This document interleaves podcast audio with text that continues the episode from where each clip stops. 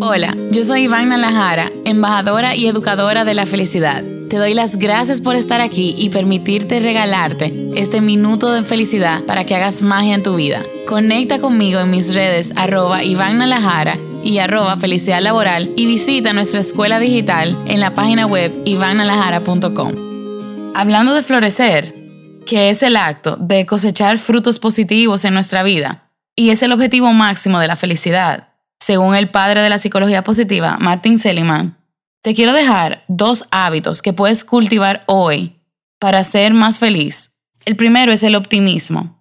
Pregúntate con qué mirada estás observando el futuro.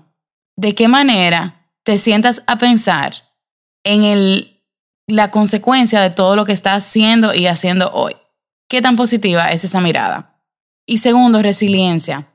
La vida nunca va a ser color de rosa. Siempre van a haber momentos difíciles, siempre van a haber retos y siempre van a haber obstáculos. Ahora, ¿qué tanto tiempo te toma levantarte luego de que te caes? Y como dice una de mis canciones favoritas, caerte es permitido, pero levantarte, levantarte es obligado.